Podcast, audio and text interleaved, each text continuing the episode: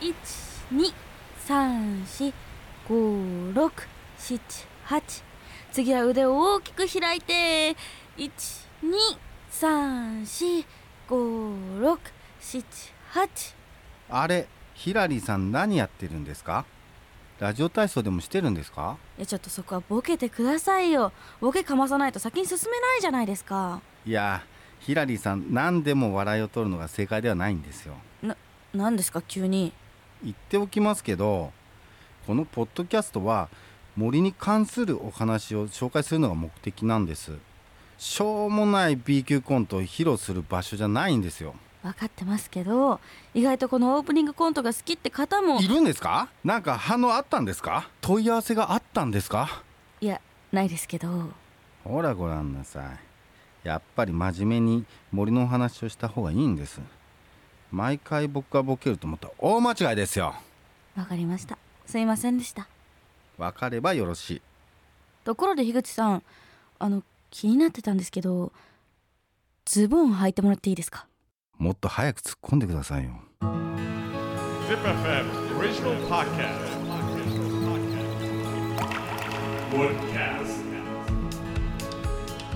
こんにちはヒラリーですウッディーラーの樋口ですジップ f m オリジナルポッドキャストウッドキャストこの番組は森と人の距離を近づけるプロジェクトウッディーラーの樋口さんといつかツリーハウスを作ってみたい私ヒラリーがものづくりと森づくりをつなげる自然まみれのプログラム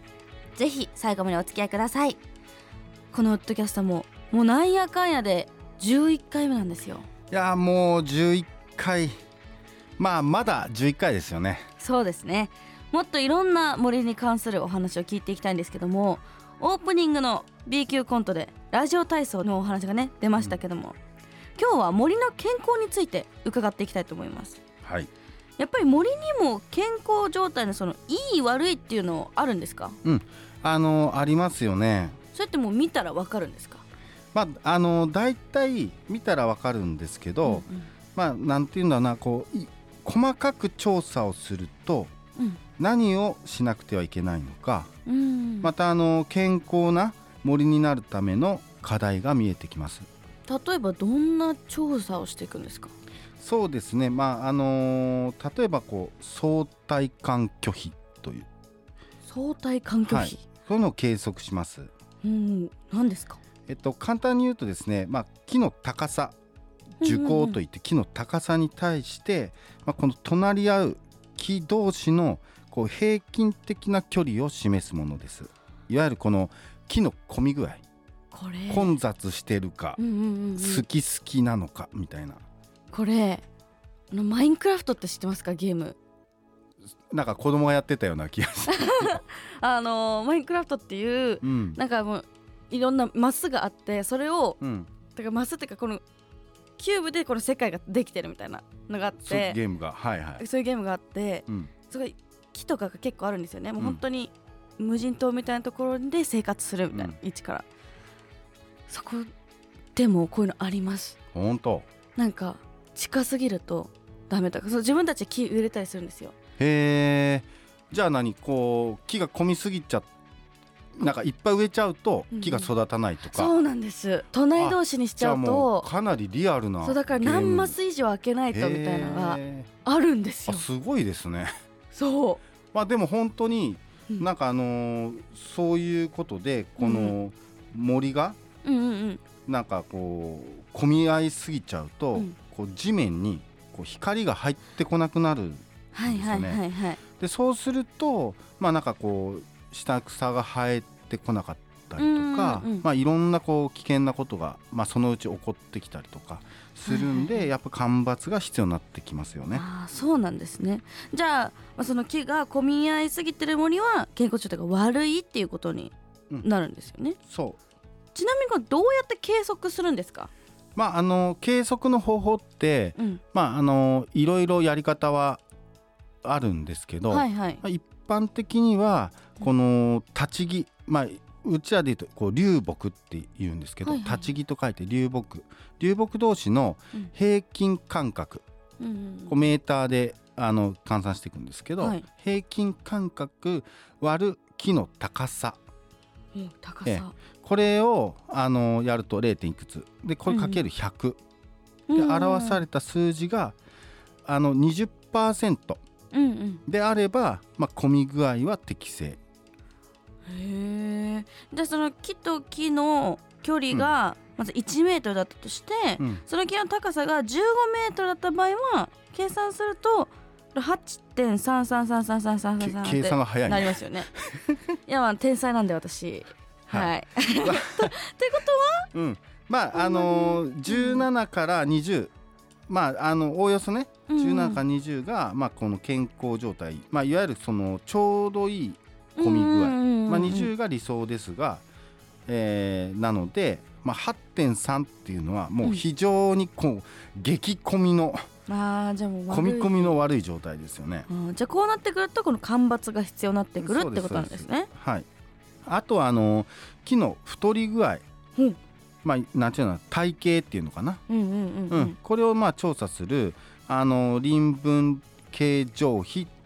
臨分形状比。はい、そういう調査もあります。えー、やっぱ木にも太ってる痩せてるってのあるんですね。ありますよね。まあ、これれはあの木の高さ割るあの平均強行直径強行直径っていうのはえっとちょうど木をうんうん山側を背中にして、うんこう胸の高さ、はいはい地面からだいたい130センチはいはいぐらいのところの直径をあ測るこれをまあちょ強行直径というんですけどもも高さ割る、まあ、この平均強行直径かける100直径って、うんあのまっすぐなあれですよねえ直径ってどうやって計算するんですか木だってああのー直径巻き尺っていうのがそうかそあうかるそんうでか、すよ。で周そりれがが、うん、と2センチ刻みのうんあのなんかテープでできた巻き尺、うんまあ、これ自分で作ったりとかあとは、えっと、こう挟んでですねうん直径をはさ測るあーなる幅で3.1を円周率かけてあげれば、まあ、円周とか直径とかまあ分かるんで、まあ、そうやってあの実際の道具を使ってあ測りますと。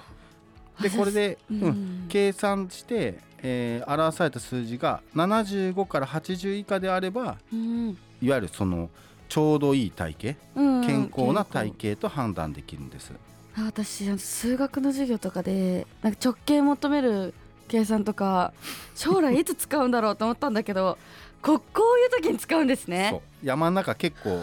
あの三角関数とか使ったりするんでちょっと今私すごい感動した今そうすげえ そっかあやったわもう一回頑張って数学やってみてもいいかもしれませんなるほどねね。じゃあもうさっきの話でいくと木の高さが15メートルで、うん平均の直径が20センチだとすると、まあ、計算するとその75になるんですよね。でこれは、